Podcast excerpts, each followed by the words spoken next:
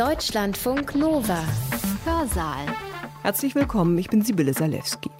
Katzen, die sich in Wollknollen verstricken, ein Hund, der uns treuherzig anschaut, oder auch Lämmer, die über die Wiese hüpfen und flauschige Küken, die hinter ihrer Mutter herwackeln. Tiere sind einfach süß. Wir freuen uns daran, sie zu sehen, sie zu streicheln, mit ihnen zu leben. Und wir töten sie. Massenhaft. Allein in der Bundesrepublik werden jedes Jahr 58 Millionen Schweine geschlachtet, 600 Millionen Hühner, dreieinhalb Millionen Rinder und noch viele andere Tiere mehr. Was macht die Frage der Tiertötung so problematisch, dass man hier die Frage der Rechtfertigung stellen muss? Tiere sind Lebewesen, die mindestens etwas empfinden können. Ist der Tod ein Übel für das Opfer selbst, auch dann, wenn das Opfer ein Tier und kein Mensch ist? Bernd Ladwig ist Philosoph. Er stellt in seinem Vortrag eine einfache Frage, die gerade deshalb ungemein schwer zu beantworten ist. Dürfen wir Tiere töten? Wir machen das und wir haben das schon immer gemacht seit Beginn der Menschheit. Nur sagt diese Tatsache rein gar nichts darüber aus, ob sich das auch moralisch rechtfertigen lässt, Tiere umzubringen. Um eine Antwort zu finden, versucht Bernd Ladwig grundsätzlich zu verstehen, was der Tod für das Tier selbst bedeutet. Will das Tier leben oder will das Tier nur nicht leiden? Dann wäre es vielleicht okay, es angst- und schmerzfrei zu töten. Die Qualen, die Tiere durch Massenhaltung und fürchterliche Schlachtbedingungen erleiden, sind durch nichts zu rechtfertigen, argumentiert Ladwig. Aber er geht weiter. Tiere wollen leben, das heißt, wir Menschen haben kein Recht, sie zu töten. Zumindest nicht wir, die wir im zivilisatorischen Überfluss leben. Ich kann einfach in den Supermarkt gehen und mir pflanzliche Produkte kaufen, von denen ich mich sehr gesund ernähren kann. Wir brauchen kein Fleisch. Deshalb dürfen wir dafür auch keine Tiere töten, sagt Ladwig. Bernd Ladwigs Vortrag hat den Titel Tiere töten. Er hat ihn am 5. November 2019 in der Zeche Zollverein gehalten, im Rahmen der Veranstaltungsreihe Mensch und Tier im Revier des Ruhrmuseums Essen. Die Beschäftigung mit Tieren, wenn man jetzt nicht gerade biologische Interessen an ihnen nimmt, sondern ethische, also wenn man fragt, was schulden wir Tieren, wie sollten wir mit ihnen umgehen, wie sollten wir die Beziehungen zu ihnen gestalten, das gilt gemeinhin ja als Thema der Philosophie und hier vor allem der angewandten Ethik. Und es hat allerdings in den letzten Jahren einen zunehmenden Trend gegeben, es auch als ein Thema des politischen Denkens ernst zu nehmen. Und das verweist im Grunde schon auf das Thema heute Tiere töten. Denn natürlich ist es denkbar, dass man Tiere tötet, einfach weil man ihnen über den Weg läuft und weil man irgendwie gerade Lust hat, sie umzubringen oder man schlägt eine Mücke tot, die einen stört oder so. Da ist man also einfach als Individuum mit einem Tier konfrontiert und bringt es um und das ist dann vielleicht eine Frage der Ethik. Wenn aber die Tötung von Tieren durch die Gesetzgebung, die wir alle als Bürgerinnen und Bürger gemeinsam verantworten, unter Umständen zugelassen ist, wenn sie Teil eines Systems der Nutzung, Verwertung von Tieren ist, wenn dadurch durch eine solche Gesetzgebung geradezu ein Konkurrenzdruck erzeugt wird, der es zum Beispiel Landwirten kaum möglich macht, ohne die Tötung von Tieren auszukommen, dann haben wir eine ganz andere Art von Verantwortungszusammenhang. Dann sind wir nicht nur als Individuen gefordert, sondern die Frage ist dann ganz wesentlich, ob wir als politische Akteure, also als Bürgerinnen, als Bürger, als vielleicht auch Inhaber von Ämtern, je nachdem, wo wir stehen, die Verpflichtung haben, auf andere Verhältnisse hinzuwirken und die betreffen dann eben nicht nur individuelles Verhalten, zum Beispiel an der Ladentheke, sondern ganz wesentlich auch die gesetzlichen, rechtlichen Rahmenbedingungen, die überhaupt ja erst einen Anpassungsdruck erzeugen. Wozu führt dieser Anpassungsdruck? Über welche Größenordnung reden wir, wenn wir über das Töten von Tieren sprechen? Als einem Problem, das die Politik und eben nicht nur uns als Individuen betrifft. Die Zahlen, die man hier nennen kann, und ich fange jetzt einfach zunächst nur mit den Zahlen an, sind unfassbar, glaube ich, in dem Sinn, dass man sie kaum sich vorzustellen vermag. Also in der Bundesrepublik leben etwa 80 Millionen Menschen. Auf der ganzen Welt sind es knapp 8 Milliarden Menschen. Allein, allein in der Bundesrepublik werden jedes Jahr 58 Millionen Schweine geschlachtet, 600 Millionen Hühner, dreieinhalb Millionen Rinder und noch viele andere Tiere mehr. In den Vereinigten Staaten, das sind jetzt Zahlen von 2008, aber das wird sich nicht wesentlich geändert haben, wird geschätzt, dass jedes Jahr etwa 10 Milliarden Tiere geschlachtet werden. Das heißt, in einer Sekunde werden etwa 317 Tiere ums Leben gebracht, nur in den USA. Wenn ich jetzt also diesen Satz hier ausspreche, der dauert ungefähr vier Sekunden, dann haben Sie 1268 Tiere, die nur jetzt, da ich diesen Satz ausgesprochen habe, getötet wurden. Und im Übrigen, was dabei nicht mitgezählt wird, sind Fische und ähnliche Meerestiere. Fische gelten nicht einmal als zählenswert in dieser Logik, obwohl wir inzwischen ganz starke Evidenz dafür haben, dass auch Fische ein Schmerzempfindungsvermögen haben. Was mich im Grunde schon zu der Frage bringt, was meine ich hier eigentlich mit Tieren? Das waren ja bis jetzt nur Zahlen. Und was steht hinter den Zahlen? Man könnte ja auch Zahlen bringen über die Anzahl der Kohlköpfe, die geköpft werden, über die Anzahl der Brokkoli, die verzehrt werden, oder der Pilze oder was auch immer. Was macht die Frage der Tiertötung so problematisch, dass man hier die Frage der Rechtfertigung stellen muss. Und es ist offensichtlich der Umstand, dass wir im landläufigen Sinne mit Tieren solche Lebewesen meinen, denen es subjektiv etwas ausmachen kann, was ihnen geschieht. Also Tiere, das ist jetzt nicht deckungsgleich mit dem biologischen Begriff der Tiere, trifft aber unsere Kernintuition und trifft die Tiere allemal, die wir etwa in der Landwirtschaft oder in Tierversuchen nutzen. Tiere sind Lebewesen, die mindestens etwas empfinden können. Dass sie etwas empfinden können, heißt zugleich, so denke ich, dass ihr Erleben oder eben ihr Empfinden eine Wertqualität hat. Es kann sich für sie gut oder schlecht anfühlen, zum Beispiel in einem Zustand des Hungers zu sein Sie können Angst empfinden, Sie können Schmerz empfinden, Sie können sich gestresst fühlen, aber natürlich umgekehrt auch. Sie können sich an etwas erfreuen, Sie können sich in etwas wohlfühlen und so weiter und so fort. In diesem Sinne des Wortes kann man jetzt auch sagen, dass Tiere Interessen haben. Ein Interesse zu haben, so wie ich das Wort jetzt verwenden will, meint, dass man jemand ist, dem es etwas ausmachen kann, was ihm widerfährt. Und das heißt auch, dem es etwas ausmachen kann, wie Menschen, also Akteure, die ihre Handlungen moralisch verantworten können, mit ihm umgehen. Meine erste wichtige Behauptung ist jetzt, Tiere sind Lebewesen, und ich meine jetzt im Folgenden immer Tiere, die mindestens empfindungsfähig sind, die also in diesem Sinne Interessen haben. Tiere sind Lebewesen, denen wir moralisch in einem gewissen Sinne etwas schulden. Ein etwas technischer Ausdruck für diese Idee, dass wir Tieren etwas schulden, ist, dass sie einen moralischen Status haben. Was ist damit gemeint? Ein moralischer Status liegt dann vor, wenn es eine moralische Rolle spielt, wie man mit einem Individuum zum Beispiel umgeht, unabhängig davon, ob das für andere Individuen bedeutsam ist, die selber einen solchen Status haben. Wenn ich also zum Beispiel ein wertvolles Gemälde zerstöre, dann wird das sicherlich allen Kunstliebhabern etwas ausmachen. Dann könnte man sagen, wir schulden es der Gemeinschaft der Kunstliebhaberinnen und Kunstliebhaber, dass wir das Gemälde, außer in Notfällen und so weiter, nicht zerstören. Wir schulden es aber nicht direkt dem Gemälde. Und zwar eben deshalb, weil das Gemälde keine Interessen hat. Wir haben Interessen an Kunst, wir haben vielleicht Interessen an diesem besonderen Kunstwerk und so weiter und so fort. Aber das Gemälde hat dann keinen moralischen Status und wir haben ihn. Tiere, das ist eine Auffassung, die nicht alle Philosophen, aber doch heute die allermeisten vertreten, haben einen moralischen Status.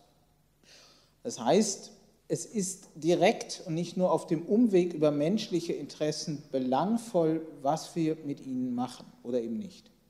Das ist jetzt nicht allein eine Philosophenmarotte.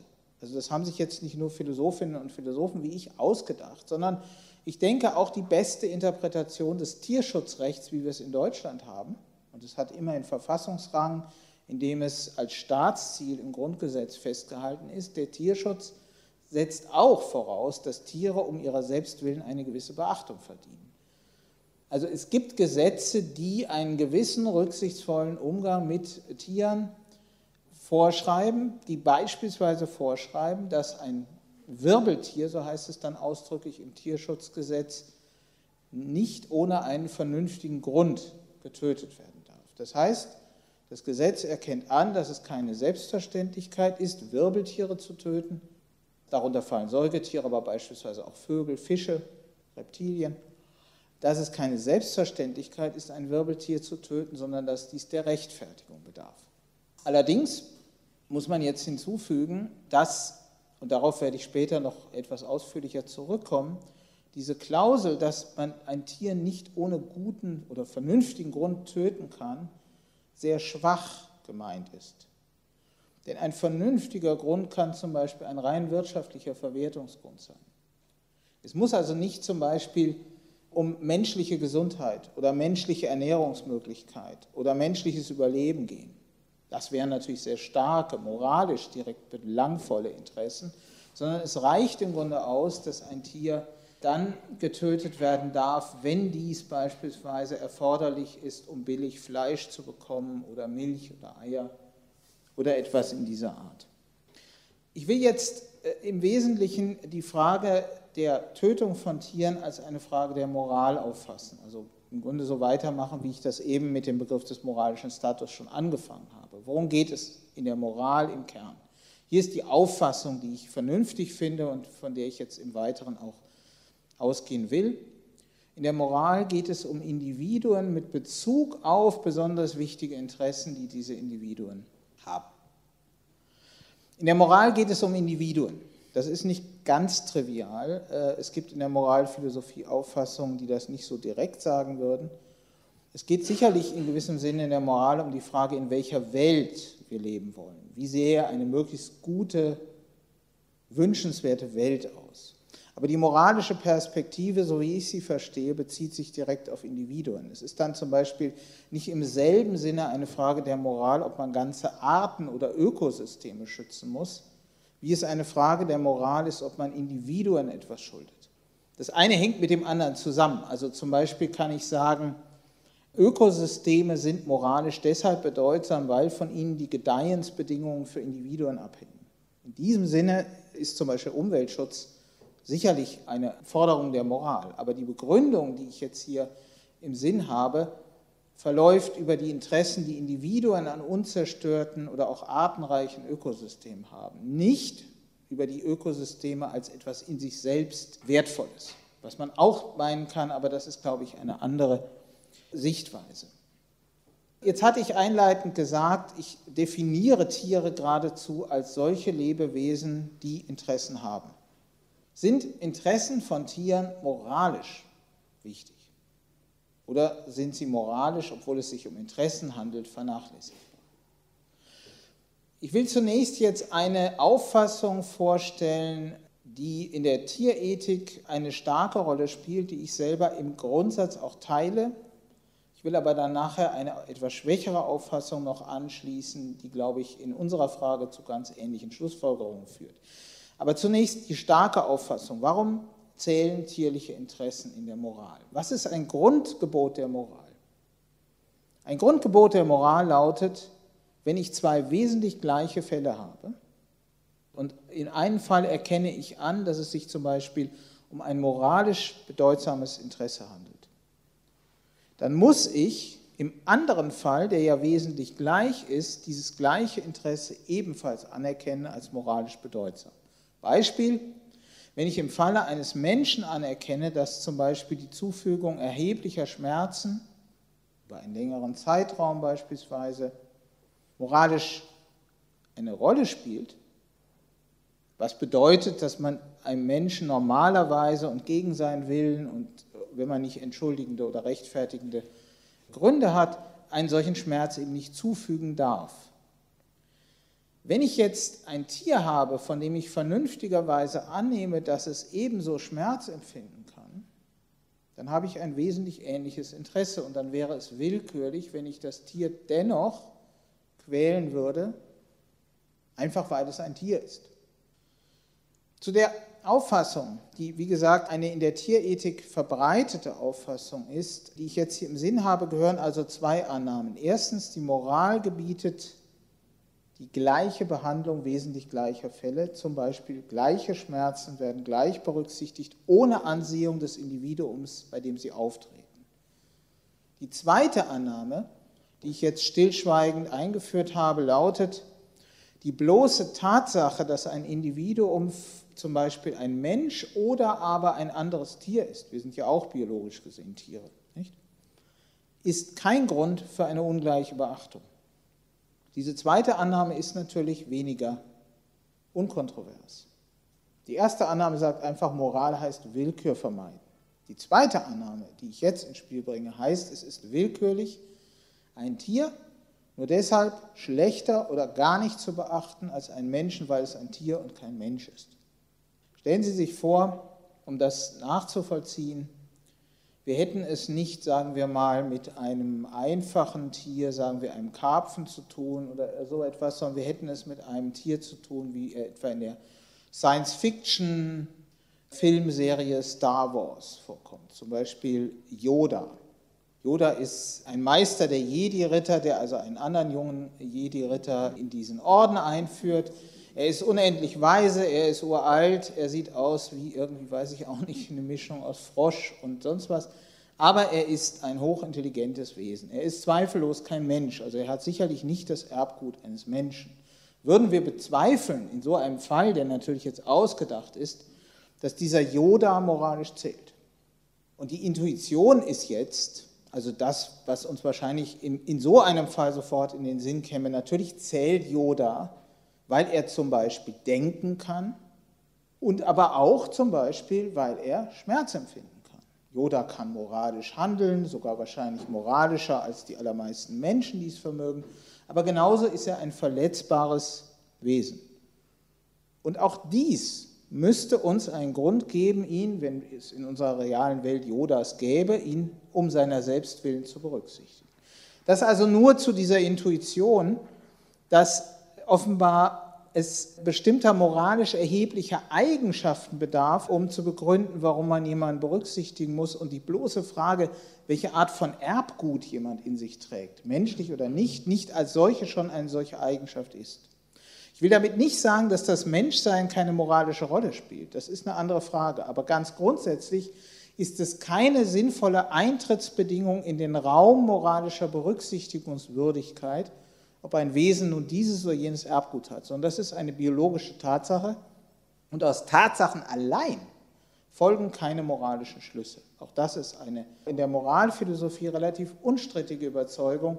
Und das heißt, man kann Tiere nicht allein deswegen ausschließen, weil sie anderen biologischen Arten angehören.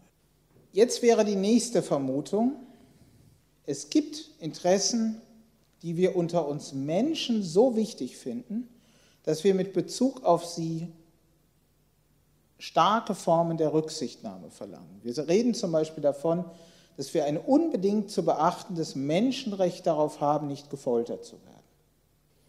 Und jetzt können wir uns zum Beispiel fragen, was wir eigentlich mit Folter meinen und warum wir davon überzeugt sind, dass Folter eine so paradigmatische, beispielhafte Verletzung unserer Rechte oder unserer Würde ist, dass wir sie in der Form ganz starker Rechte abwehren wollen.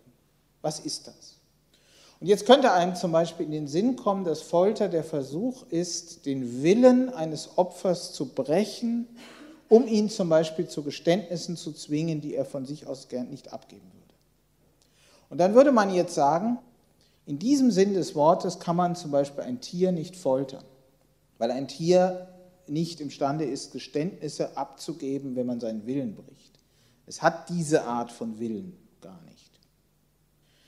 Aber wahrscheinlich würden die meisten sagen, das ist nicht alles, was Folter so schlechthin abscheulich macht, sondern dazu gehören zum Beispiel so Dinge wie der Folterer setzt das Folter einer Situation absoluten Ausgeliefertseins aus. Er terrorisiert das Opfer, er fügt ihm Furcht und Schrecken ein. Er lässt das Opfer leiden, er reduziert es darauf, ein wimmerndes, sich windendes, Fleischbündel zu sein im Extremfall. Und jetzt kann man, glaube ich, schon eher fragen, ob diese Aspekte, die Folter so schlechterdings verwerflich machen, sich nicht im Grunde auf viele andere, nämlich auch leidensfähige, zu Angstempfindungen fähige, schmerzempfindliche Wesen auch zu treffen. Und dann hätte man also am Fall der Folter einige Interessendimensionen, an denen wir erkennen, dass wir nicht nur vernünftige, moralfähige, mit einem höheren Willen begabte Wesen sind, das sind wir auch, sofern wir normal entwickelte menschliche Personen sind, sondern dass wir genauso auch bedürftige und versehrbare Kreaturen sind. Und damit ist eine Hinsicht bezeichnet, in der wir mit vielen anderen Tieren sozusagen auf einer Stufe stehen. Und wenn ich darauf jetzt die Idee anwende, dass die Moral verbietet, willkürliche Unterscheidungen zu treffen, dann habe ich also hier Hinsichten, in denen ich Tiere ebenfalls berücksichtigen muss. Was ich damit nicht sage, ist, dass Tiere genau den gleichen Schutz verdienen oder in einer anderen Sprache gesprochen, dass sie genau die gleichen moralischen Rechte haben wie Menschen auch. Es gibt ja mindestens zwei Möglichkeiten, äh, warum hier Abweichungen erforderlich sein können. Erstens, am Beispiel der Folter habe ich schon angedeutet, dass es bestimmte humanspezifische Interessen gibt, die Menschen haben, zum Beispiel über ihren Willen selbst zu bestimmen oder die Interessen an Religionsfreiheit, an Freiheit des sprachlichen Ausdrucks, an Berufsfreiheit, an der Wahrnehmung eines politischen Wahlrechts und anderer politischer Freiheitsrechte. Und in diesen Hinsichten sind wir Menschen wahrscheinlich ziemlich einzigartig und haben Interessen, die andere Tiere nicht haben. Aber andere Tiere haben einige Interessen mit uns gemeinsam, zum Beispiel eben das Interesse, nicht zu leiden, aber auch vielleicht das Interesse an grundlegenden Sozialbeziehungen, das Interesse an gewissen Spielräumen im wahrsten Sinne, an Freiheit der Bewegung, an anregenden sinnlichen Umwelten und vieles andere mehr. Sie haben vielleicht auch in diesen Hinsichten nicht genau die gleichen Interessen wie wir. Man könnte nämlich jetzt zweitens noch annehmen, dass auch wenn ein Tier ein ähnliches Interesse wie ein Mensch hat, dieses Interesse vielleicht nicht genauso stark ist, wie es das beim Menschen ist. Und das erwähne ich jetzt deshalb bereits, weil man mit Blick auf das Interesse am eigenen Weiterleben um das es bei der Frage der Tötung ja wesentlich geht, genau das vermuten mag. Man könnte argumentieren, und ich will dafür nachher auch einige Argumente anführen, dass viele Tiere und nicht nur Menschen auch ein Interesse am eigenen Weiterleben als solchem haben, jedenfalls normalerweise, dass dieses Interesse deswegen aber nicht zwangsläufig bei anderen einfacheren Tieren genauso stark ist, wie es das bei uns, bei Ihnen und mir ist. Das ist möglich. Also Interessen können ungleich sein. Und die ungleiche Beachtung ungleicher Interessen ist nicht willkürlich. Wenn ich also zum Beispiel sage, ein Tier einzusperren oder einen Menschen einzusperren, bedeutet beide Male eine Vereitelung von Bewegungsmöglichkeiten. Aber vielleicht hat der Mensch ein insgesamt gesehen stärkeres Interesse an der Bewegungsfreiheit als das Tier. Wenn ich das zu Recht sagen kann, dann habe ich einen willkürfreien Grund, im Zweifelsfall, also wenn ich gar nicht anders kann, das Tier einzusperren und nicht den Menschen, weil das Interesse zwar ähnlich, aber nicht gleich stark ist. Ich komme jetzt zu der Frage, ob durch die Tötung von Tieren Interessen verletzt werden, mit Bezug auf die Tiere moralische Ansprüche an uns stellen. Sodass also die Tötung von Tieren mindestens rechtfertigbar ist und vielleicht auch nicht gerechtfertigt werden kann. Also bedeutet die Tötung von Tieren eine Interessenverletzung der Tiere. Jetzt muss man sich, glaube ich, als nächstes klar machen, dass die Rede von Tötung der Tiere, wenn wir das jetzt moralisch verstehen, zweideutig ist. Ich kann nämlich, wie das grammatisch gewissermaßen naheliegt, hier mit, mit Tötung den Akt der Tötung oder den Prozess der Tötung meinen. Den Tötungsvorgang sozusagen. Und dann fragen, ist der Tötungsvorgang von der Art, dass damit moralisch erhebliche Interessen des Opfers verletzt werden? Weil das Opfer zum Beispiel auf eine für es leidvolle Weise ums Leben gebracht wird. Qualvoll, langsam, unter Bedingungen, unter denen es Angst oder Stress empfindet oder irgendeine andere negative Empfindungsqualität hat. Das ist die eine Frage. Dann meine ich Tötung als einen Vorgang. Ich kann aber die Frage nach der Tötung von Tieren natürlich auch mit Blick sozusagen auf das Ergebnis stellen. Und dann frage ich, ist der Tod, also das Ergebnis des Tötungsvorgangs für das Tier selbst, eine Interessenverletzung, sodass man sagen kann, das Tier selbst wird geschädigt in einer für das Tier selbst erheblichen und moralisch beachtenswerten Weise, indem es getötet wird. Und zwar jetzt nicht bezogen auf mögliche Umstände der Tötung, wie etwa, dass das weh tut, dass das Tier in dem, im Verlauf des Tötungsprozesses Angst leidet, wie etwa ein Schwein im Schlachthof, dass das Blut seiner Artgenossen riecht oder etwas in der Art, sondern jetzt geht es um die Frage, ist der Tod ein Übel für das Opfer selbst, auch dann, wenn das Opfer ein Tier und kein Mensch ist. Wir würden wahrscheinlich als Menschen sagen, wir würden beides als eine ganz erhebliche, im einen Fall sogar die schlimmsten mögliche Interessenverletzung ansehen, die uns zugefügt werden kann. Wir würden sicherlich natürlich sagen, dass ein leidvoller Tötungsverlauf voller Angst und Pein für uns eine erhebliche Interessenverletzung ist, die wir normalerweise unbedingt vermeiden wollen. Wir würden aber auch sagen, dass vorzeitig zu Tode zu kommen, also irgendwann nicht mehr da zu sein, nicht mehr am Leben zu sein, eine solche Interessenverletzung ist. Und interessanterweise ist es nun so, dass viele mit Blick auf Tiere in dieser zweiten Hinsicht zu einer anderen Auffassung tendieren. Dass also die Tötung eines Tieres als solche mit Blick auf das Resultat, also dass das Tier dann tot und nicht länger lebendig ist, keine Interessenverletzung bedeutet.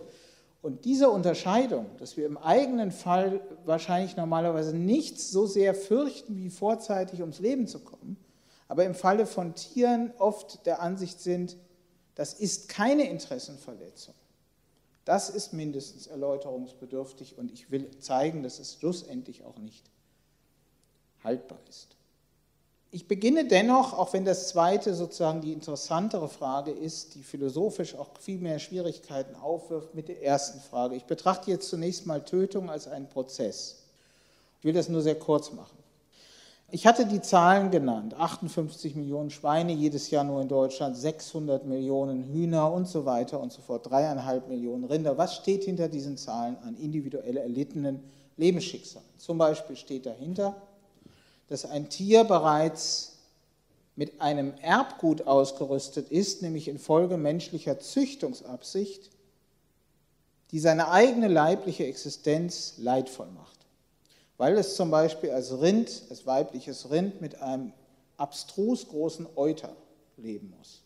Weil es als Pute, die zum Zwecke der Gewinnung von Putenbrust gezüchtet wurde, mit einem abnorm großen Brustkorb leben muss, dem sein Knochengerüst nicht gewachsen ist und der die Atmungsfunktion beeinträchtigt. Es gibt allgemeiner gesagt bereits Qualen, die angezüchtet werden. Und das hat einfach damit zu tun, dass viele Tiere nur zu dem Zweck auf der Welt sind, uns als Ressourcen zum Beispiel der Lebensmittelgewinnung zu dienen. Und dabei werden eben auf erfreuliche Erlebensmöglichkeiten der Tiere selbst und auf Grundfunktionen wie zum Beispiel ungehindertes Atmen und Freiheit der körperlichen Entfaltung keine Rücksicht genommen. Deswegen ist für viele dieser Tiere bereits die leibliche Existenz selber, wenn Sie so wollen, eine Bürde und nicht in erster Linie ein Quell der Freude. Das ist der erste Punkt. Ein zweiter Punkt ist die Haltung. Bevor die Tiere getötet werden, sind viele von ihnen dazu verurteilt, in menschlicher Gefangenhaltung zu leben. Das bedeutet zum Beispiel für Zuchtsauen, dass sie den größten Teil ihres Lebens, das ungefähr zwei Jahre dauert, dann sind die Schweine nämlich am Ende und fertig und können nicht mehr gebären, dass diese Schweine den größten Teil ihres Lebens in sogenannten Kastenständen verbringen. Ein Kastenstand ist ungefähr 70, 75 Zentimeter breit und weniger als zwei Meter lang. Jetzt stellen Sie sich ein Schwein vor und Sie können sich wahrscheinlich denken, dass der Kastenstand ein bisschen größer ist als das Schwein selbst. And that's it. Das Schwein kann sich zum Beispiel aufrichten, es kann sich aber nicht umdrehen.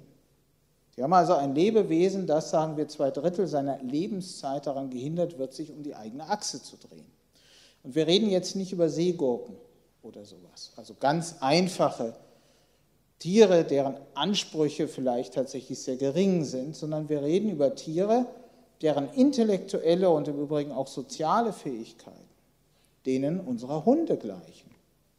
Ja? Also Schweine sind kognitiv und auch was ihre soziale Veranlagung angeht, den Hunden sehr, sehr nah.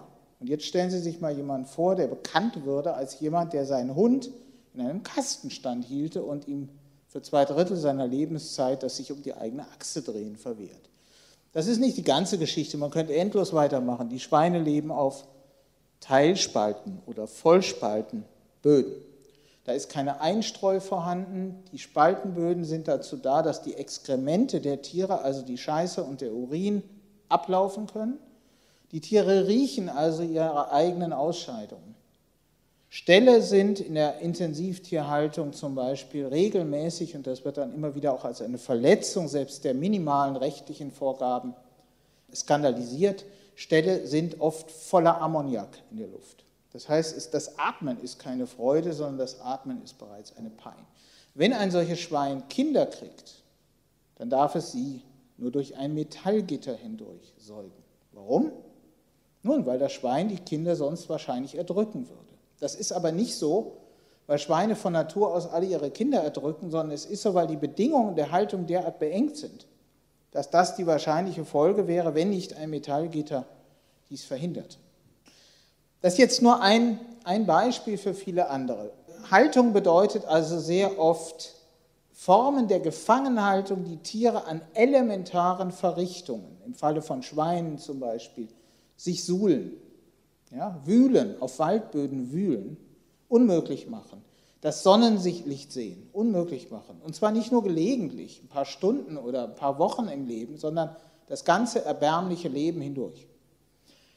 Zur Haltung gehört noch etwas anderes. Zur Haltung gehört auch in vielen Fällen, weil die Tiere so beengt gehalten werden, dass man sie verstümmeln muss. Man muss ihnen zum Beispiel die Hörner abschneiden. Die Hörner sind gut mit Nerven versorgt. Es handelt sich hier nicht so, wie wenn ich an meinem Fingernagel beiße. Das tut nicht weh. Aber einem, einem Rind das Horn abzunehmen, ist ein schmerzvoller Eingriff. Das Verstümmeln der Schwänze bei Schweinen ist ein schmerzvoller Eingriff. In der industriellen Tierhaltung, wie ich das gerne nenne, sind all diese Eingriffe bis heute ohne Betäubung erlaubt. Die Ferkelkastration sollte ab vergangenem Jahr nur mehr unter Betäubung erlaubt sein. Der Bundestag hat das kassiert. Das ist angeblich zu streng. Erst ab 2021 ist hier die Betäubung erlaubt. Auch das sind also Qualen. Dann geht das weiter mit dem Schlachthof. Schweine dürfen nach EU-Gesetzgebung bis zu 24 Stunden am Stück, am Stück gefahren werden. Dann ist eine Pause vorgeschrieben. Dann dürfen sie aber wieder bis zu 24 Stunden am Stück gefahren werden und es gibt keine Begrenzung dieser Intervalle selbst. Tiertransport heißt unter extremen Bedingungen, die wahrscheinlich für die Tiere angsteinflößend sind, die oft mit Durst, mit Hitze, mit all dem einhergehen, transportiert werden. Was steht am Ende dieses Transportes? Am Ende steht der Schlachthof. Jetzt gab es mal eine Anfrage der Bundestagsfraktion der Grünen in wie vielen Fällen eigentlich bei Schweinen oder auch bei Rindern die Betäubung versagt. Naja, bei Schweinen ist das in weniger als ein Prozent der Fälle so. Könnte man sagen, shit happens, kann passieren. Ist ja weniger als ein Prozent, ist ja nicht so viel. Wir haben 58 Millionen Schweine im Jahr. Aus den Zahlen lässt sich schließen, dass 500.000 500 dieser Schweine nicht richtig betäubt sind, nicht richtig abgestochen werden, wie man wohl hier fachmännisch sagt. Und das bedeutet, sie wachen wieder auf, und zwar im Brühwasser, und das hat 60 Grad. Sie wachen im 60 Grad heißen Brühwasser wieder auf. 500.000 Schweine jedes Jahr. Bei Rindern wird geschätzt, der Bolzenschuss, der die übliche Tötungsmethode ist, versagt in zwischen 4 und 9 Prozent der Fälle. Hunderttausende von Rindern also erleben die nachfolgenden Schritte der Schlachtung bei Bewusstsein. Auch das ist ein Preis, den man zahlt und den man realistisch einrechnen muss, wenn man solche Tierprodukte konsumieren will. Sie müssen jetzt natürlich auch sich klar machen, dass diese Schlachtung im Akkord erfolgt, dass die Arbeitskräfte, die dort beschäftigt werden, sehr oft sehr schlecht ausgebildet sind. Es handelt sich oft um schlecht bezahlte prekär beschäftigte Arbeitskräfte im Falle deutscher Schlachthöfe ganz häufig aus Osteuropa, die also miserabel bezahlt werden, die miserabel ausgebildet sind. Es geht mir also jetzt nicht darum, diese Leute des Sadismus zu bezichtigen. Es sind Fehler, die sind eingepreist ins System und zwar buchstäblich. Denn wenn man hier sehr, sehr, sehr viel mehr Sorgfalt walten ließe, dann wären natürlich all die Dinge, die konsumiert werden, die Tierprodukte und so weiter, viel, viel teurer. Und das ist dann natürlich immer das Argument. Wir können uns das nicht leisten, also nehmen wir das in Kauf. Aber wir haben die Voraussetzung, ein Tier zählt moralisch um seiner selbst willen. Das ist Teil des Tierschutzgesetzes und es bedarf eines vernünftigen Grundes, einem Tier Qualen zuzufügen oder es umzubringen. Ist das ein vernünftiger Grund? Okay, ich will das hier abkürzen. Ich wollte nur sagen, bereits die Tötung, nicht Tiere töten, die Tötung als Vorgang genommen, bedeutet eine Verletzung nahezu aller Interessen, die empfindungs- und erlebensfähige Tiere am eigenen Gedeihen haben. Oft schon beginnend mit der Züchtung selbst und oft endend mit den Bedingungen, unter denen sie dann im Regelfall im Schlachthof zu Tode kommen. Also scheint es so zu sein, dass bereits dann, wenn ich nur das Interesse der Tiere an ihrem eigenen Wohlergehen oder an der Vermeidung von Leiden nehme, ich sagen kann, hier werden, damit Menschen tierliche Produkte noch dazu so billig und in so großer Zahl konsumieren können, systematisch und flächendeckend grundlegende Interessen von Tieren verletzt. Und die nächste Frage, auf die ich aber erst in einigen Minuten zurückkommen will, wäre dann natürlich, was steht denn auf der anderen Seite dann für die Menschen so Großartiges in Frage, damit es das dennoch rechtfertigen kann? Ich komme jetzt zu der nächsten Frage. Nämlich jetzt betrachte ich mal nicht mehr die Frage, unter welchen Bedingungen geht denn die Tötung vonstatten und was ist da alles schon an Schritten der Züchtung, der Gefangenhaltung, des Transports und so weiter vorausgegangen, sondern jetzt frage ich trotzdem, ob eigentlich Tiere außerdem ein genuines Interesse am eigenen Weiterleben haben. Ich will noch mal an das Paradox erinnern, das ich vorhin erwähnt hatte. Das Paradox so würde ich es jedenfalls erst einmal sehen, besagt, wir Menschen würden wahrscheinlich sagen, die schlimmste Interessenverletzung, die wir uns normalerweise für uns selbst vorstellen können, bedeutet die vorzeitige Beendung der eigenen Existenz. Das fürchten wir mehr als alles andere. Das wollen wir normalerweise mehr als alles andere vermeiden. Bei Tieren dagegen herrscht die Auffassung bei vielen vor, bei Philosophen, bei Juristinnen, auch im Alltag wahrscheinlich, Tieren die Art von Qualen zu bereiten, die ich vorhin angedeutet habe, das ist mit Sicherheit für die Tiere schlecht. Das sollten wir vermeiden. Aber das Töten selbst könnte ja immerhin auch gänzlich schmerzfrei, bei Nacht und Nebel völlig überraschend passieren. Und wenn das so wäre, und es ist ein großes Wenn, wenn das so wäre, dann wäre doch eigentlich moralisch alles okay. Wie kommt man auf diese Idee? Warum sollen Tiere jetzt plötzlich kein Interesse daran haben am Weiterleben, wenn wir das doch in unserem eigenen Fall für so schlechterdings grundlegend halten, dass wir nichts so sehr fürchten, wie eben getötet zu werden. Und jetzt stellen Sie sich einfach nur vor, Sie würden bei Nacht und Nebel getötet. Sie schlafen ein und am nächsten Tag sind Sie weg. Was genau ist an dieser Vorstellung, was ich jetzt mal unterstelle, für Sie abgründig? Was ist das? Und hier ist nun eine mögliche Auffassung, die diese Differenz erklären soll.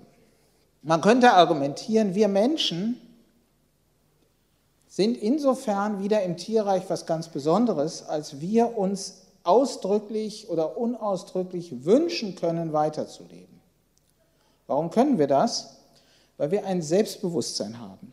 Und das bedeutet, wir wissen, dass wir es sind, die gestern, weiß ich nicht, wo sie waren, in Bottrop einkaufen waren, wenn man das da kann, weiß ich nicht. Und morgen wieder im Büro sitzen oder äh, was weiß denn ich. Und irgendwann werden sie vielleicht tot sein, aber das ist hoffentlich weit weg und abstrakt. Aber sie können sagen, ich bin es, der in der Zeit existierend verschiedene Erfahrungen durchläuft. Und deswegen und unter dieser Bedingung können sie sich auch in einer Weise das eigene Weiterleben, nämlich als ein eigenes wünschen, wie das ein nicht derart selbstbewusstes Tier nicht kann. Die Idee wäre also etwa so. um mir das eigene Weiterleben wünschen zu können, muss ich einen Begriff von mir selbst als in der Zeit existierendes, endliches Lebewesen haben. Wenn ich das nicht habe, dann kann mir der Tod zwar objektiv widerfahren, ich habe aber nicht diese Art von Verhältnis zu meiner eigenen Endlichkeit und Sterblichkeit, in der ein genuines Lebensinteresse gründet. Und die dahinterstehende Auffassung von Interesse ist dann die, dass ein Interesse haben heißt, dass ich eine Pro-Einstellung zu etwas einnehmen kann. Ich mir also sagen kann, das und das ist ein von mir selbst für mich bevorzugter Zustand, zum Beispiel eben das Weiterleben. Und wenn ich dieses Selbstbewusstsein in Bezug auf die eigene Existenz nicht habe, kann ich keine Pro-Einstellung bezüglich des eigenen Weiterlebens haben. Ich vollziehe dann einfach mein Leben ohne Bewusstsein, dass es irgendwann zu Ende gehen kann und auch nach allem, was wir wissen, zu Ende gehen wird, irgendwann, hoffentlich spät. Ich vollziehe es. Und wenn so ein Leben dann gewaltsam, aber, aber schmerzfrei abgebrochen wird, dann ist hier sozusagen kein Lebenswunsch, der frustriert wurde. Das kann man die Wunschauffassung des Interesses am Weiterleben nennen. Und dann würde man jetzt sagen können, vielleicht, damit ein Tier ein genuines Interesse am eigenen Weiterleben hat, muss es das eigene Weiterleben wünschen können. Das können aber, wenn überhaupt, nur sehr, sehr wenige andere Tiere als der Mensch. Also in der Philosophie wird dann beispielsweise vielen anderen Primaten oder etwa auch Walen eine solche Fähigkeit zugeschrieben. Vielleicht auch Rabenvögeln. Also es gibt einige sophisticated animals, die vielleicht so schlau sind. Die sind vielleicht in diesem Sinne selbstbewusst. Aber viele andere Tiere sind es nicht. Hasen, Schafe nicht. Rinder wohl nicht, Fische sicherlich wahrscheinlich nicht. Wie auch immer man das sieht. Es gibt aber zu dieser Auffassung eine Alternative und die halte ich für viel vernünftiger als diese Wunschauffassung. Bei der Wunschauffassung kann man sich ja fragen, warum ist es denn so, dass ich normalerweise mein Weiterleben wünsche? Und da gibt es ja mindestens zwei mögliche Antworten drauf. Die eine wäre zu sagen, das eigene Weiterleben zu wünschen, ist einfach eine Folge eines in uns angelegten biologischen Programms.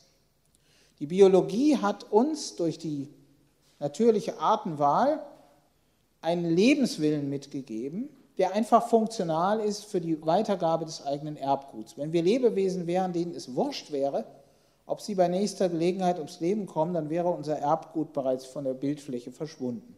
Es ist also biologisch funktional, weiterleben zu wollen.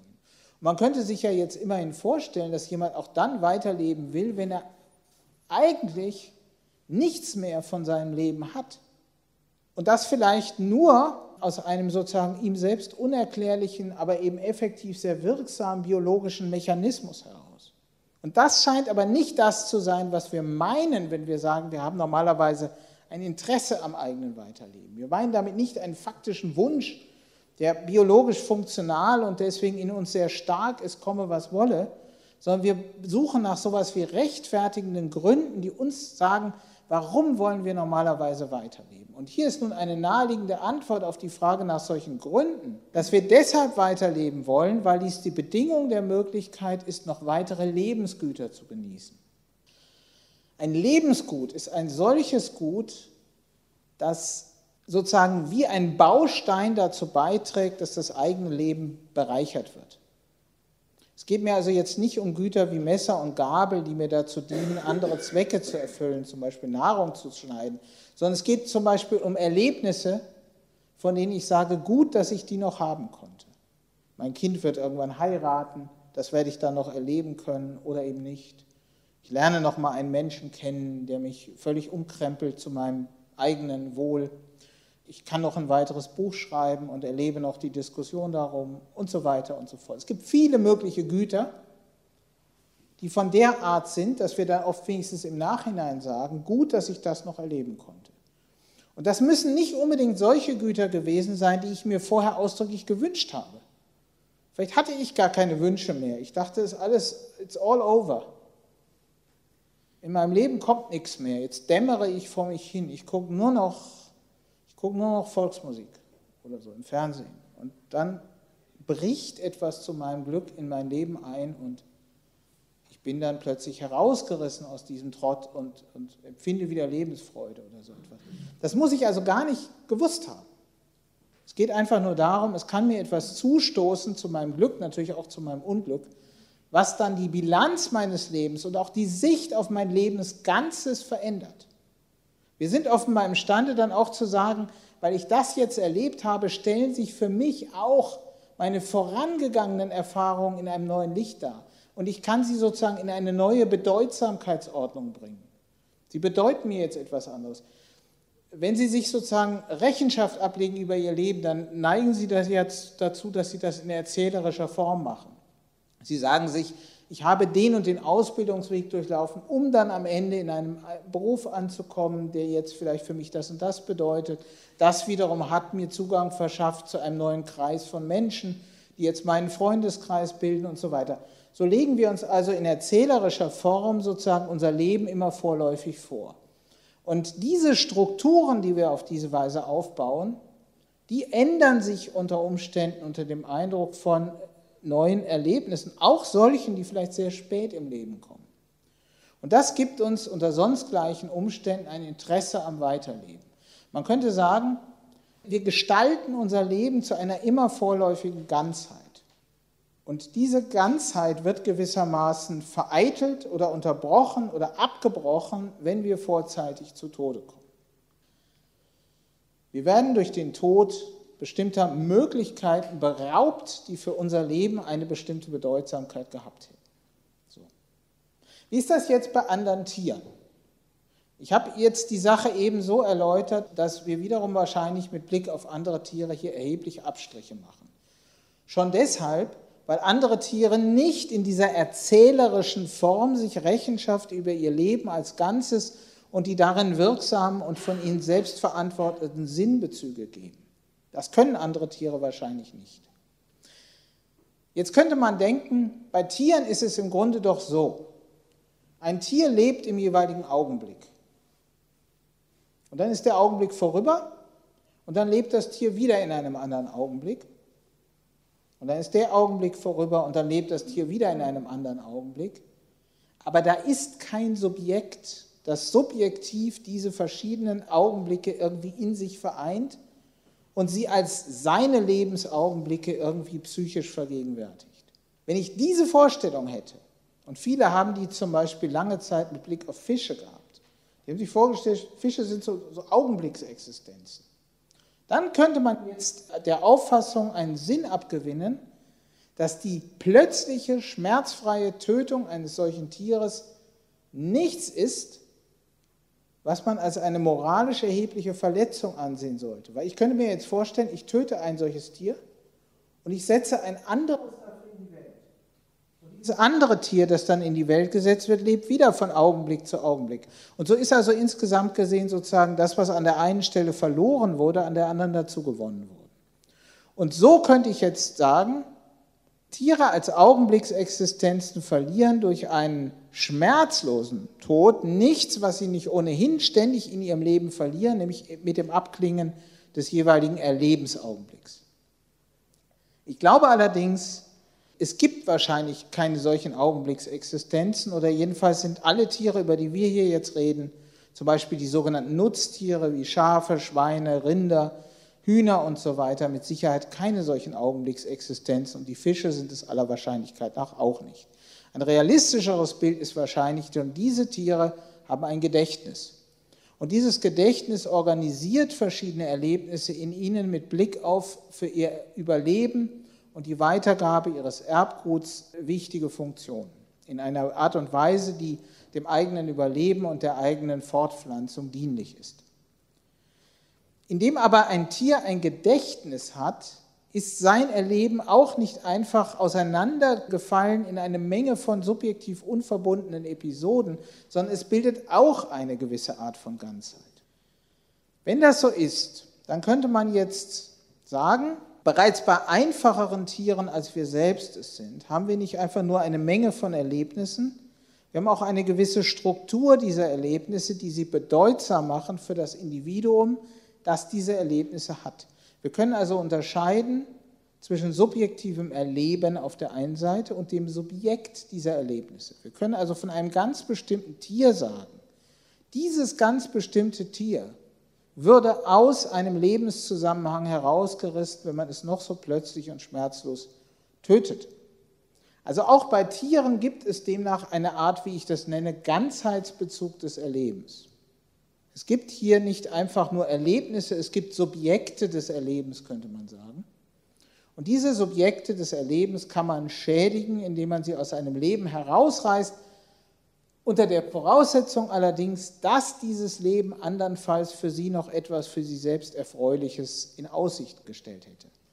Es könnte natürlich sein, dass ein Tier in einer so desperaten und hoffnungslosen Situation ist, dass seine schmerzlose Tötung ein Akt gerechtfertigter Nothilfe für das Tier ist. Man nennt das mit einem Fremdwort Euthanasie. Und viele würden ja selbst mit Blick auf geliebte Haustiere sagen, ein geliebtes Haustier, das aussichtslos leidet, zu töten bedeutet nicht, es einer Gedeihensmöglichkeit zu berauben, die es wahrscheinlich nicht mehr hat. Es bedeutet, es zu erlösen. Also diese Möglichkeit gibt es. Manchmal ist der Tod eine Erlösung. Aber ganz ehrlich, ganz grundsätzlich gesehen ist das auch für Menschen vorstellbar. Auch für uns kann der Tod eine Erlösung sein, wenn uns die Aussicht auf Güter, die das Weiterleben für uns lohnend machen, verstellt ist. Wenn wir das vernünftigerweise annehmen müssen. Die Schlussfolgerung, die man jetzt ziehen kann, eine mögliche Schlussfolgerung ist, jedes Subjekt des eigenen Erlebens, das noch erfreuliche Erlebnisse in Aussicht hat, hat unter sonst gleichen Umständen ein Interesse am eigenen Weiterleben. Dieses Interesse mag in seiner Stärke davon abhängen, wie stark der Ganzheitsbezug des Erlebens ist. Und dann könnte man sagen, wir menschlichen Personen haben einen einzigartig starken Ganzheitsbezug des Erlebens, weil wir unserem Leben diese erzählerische Form einer sinnhaft gegliederten Gesamtheit geben können, die immer wieder auch umgebildet werden kann unter dem Eindruck neuer Erfahrungen. Und andere Tiere haben ein solches Interesse auch, aber es ist vielleicht schwächer als in unserem Fall. Und dann hätte man eine Rechtfertigung für die Intuition, dass wenn man einen echten Konflikt hat, man ein Tier und nicht den Menschen töten muss oder das Tier sterben lässt und nicht den Menschen. Eine Intuition, die sicher fast jeder von uns hat. Man könnte dann sagen, das ist vielleicht nicht nur darin begründet, dass wir so eine Art Speziesparteilichkeit in echten Konfliktfällen an den Tag legen dürfen, sondern dass tatsächlich das Interesse am Weiterleben in seiner Stärke davon abhängt, in einem wie starken oder schwachen Sinne ein Individuum ein Selbst ist, also einen organisierten Zusammenhang seiner Erlebnisse darstellt. Das kann man so sehen.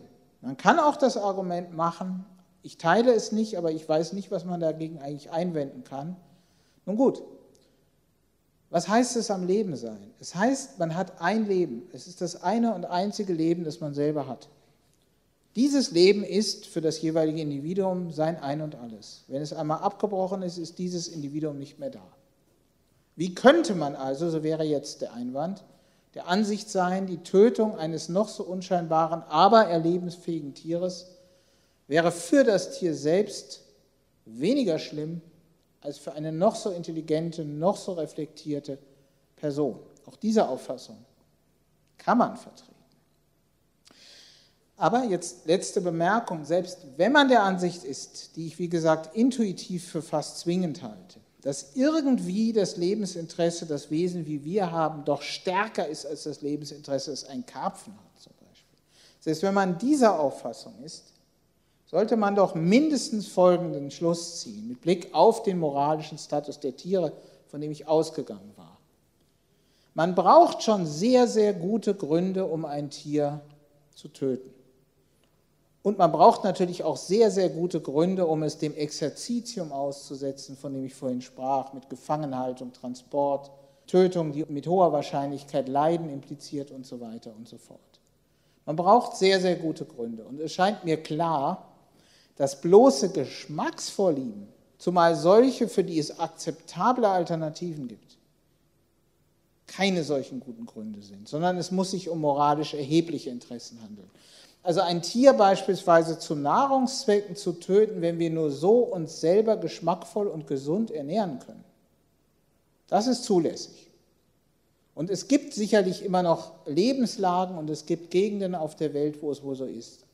Ich stelle mir jetzt vor, arme afrikanische Fischer im Kongo oder wo auch immer, Inuit in der sehr unwirtlichen Lebenswelt, in der sie leben. Diese Menschen können jedenfalls da, wo sie leben, ganz offensichtlich nicht einfach mal eben auf eine vegane Ernährung umswitchen und trotzdem äh, gesund und sinnerfüllt leben. Das geht wahrscheinlich wirklich nicht.